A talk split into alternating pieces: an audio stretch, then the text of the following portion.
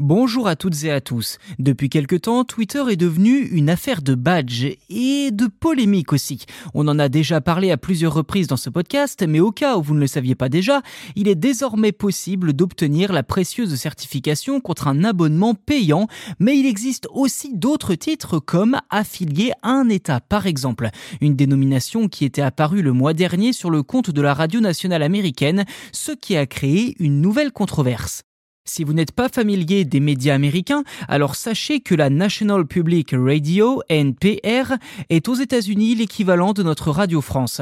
Mais depuis le 12 avril dernier, la NPR est en mode silence radio sur Twitter.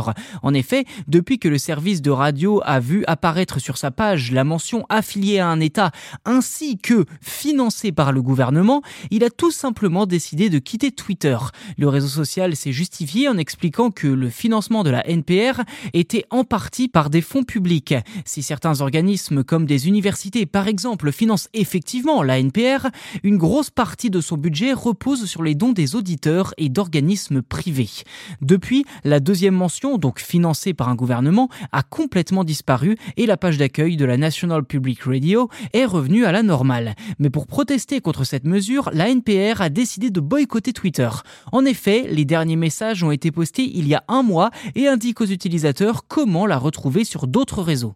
Cette inactivité n'est pas restée inaperçue du côté de Twitter qui a ainsi menacé la radio de saisir son compte et de le transférer à une autre entité. Difficile pour le moment de savoir s'il s'agit de simples menaces ou d'une possibilité réelle. Mais selon les règles de Twitter, un compte est normalement considéré comme inactif si personne ne s'y est connecté pendant 30 jours d'affilée.